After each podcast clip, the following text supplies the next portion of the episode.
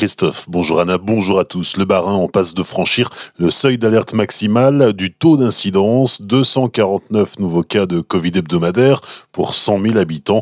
Le seuil est établi à 250. Selon Santé publique France, 672 personnes sont hospitalisées en Alsace, dont 125 en réanimation. Hier, trois nouveaux décès ont été constatés dans les hôpitaux du Barin.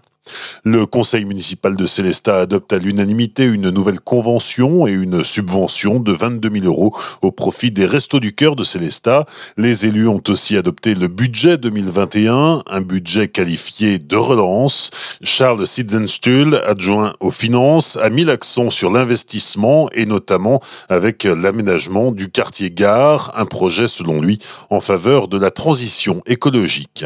Le budget de la commune de Célestat en 2021 est en augmentation avec un effort substantiel fait sur l'investissement. Et tout ça, c'est pour euh, soutenir les entreprises locales avec un chantier phare qui est celui euh, de la gare, qui mobilise notamment des entreprises de travaux publics et de construction pour favoriser l'usage du train et, des transports euh, en commun. Le soutien au monde économique et notamment aux commerçants, il est nécessaire parce que ce sont les premiers touchés par la crise que nous vivons, enfin les commerces qui sont encore fermés administrativement. Nous allons exonérer pour les six premiers mois de l'année l'abonnement sur les terrasses et on se donne la possibilité de le faire pour pour l'année euh, entière. Euh, c'est un effort euh, de quasiment 35 000 euros déjà. Et puis nous participons de façon active à hauteur de 20 000 euros au lancement de la carte de fidélité des vitrines de Célestat pour redynamiser le commerce en centre-ville. Des propos recueillis par Franquiel. La ville revendique une aide financière de 400 000 euros en faveur du monde économique depuis le début de la crise.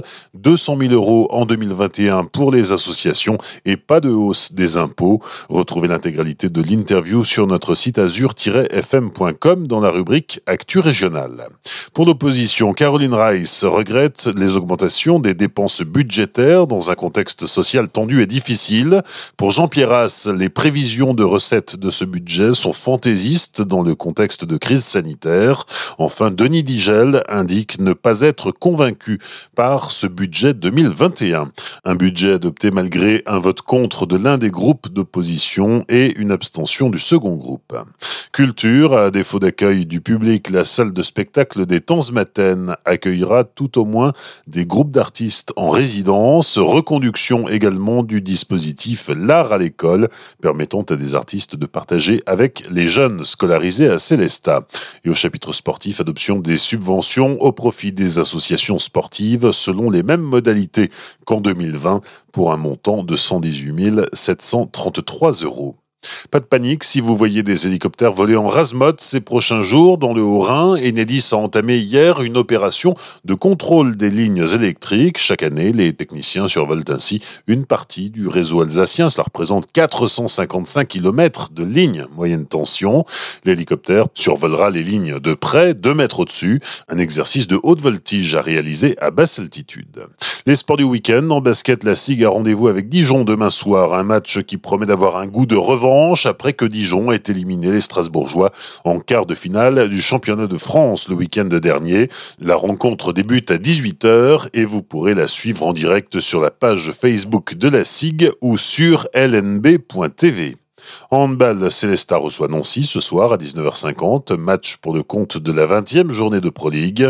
À suivre en direct sur la page Facebook du SHB, mais aussi sur YouTube et sur Twitch. Enfin, en hockey sur glace, les Scorpions de Mulhouse reçoivent les Gothiques d'Amiens ce soir à 20h sur la glace de Lilleberg. Bonne matinée et belle journée sur Azure FM. Voici la météo.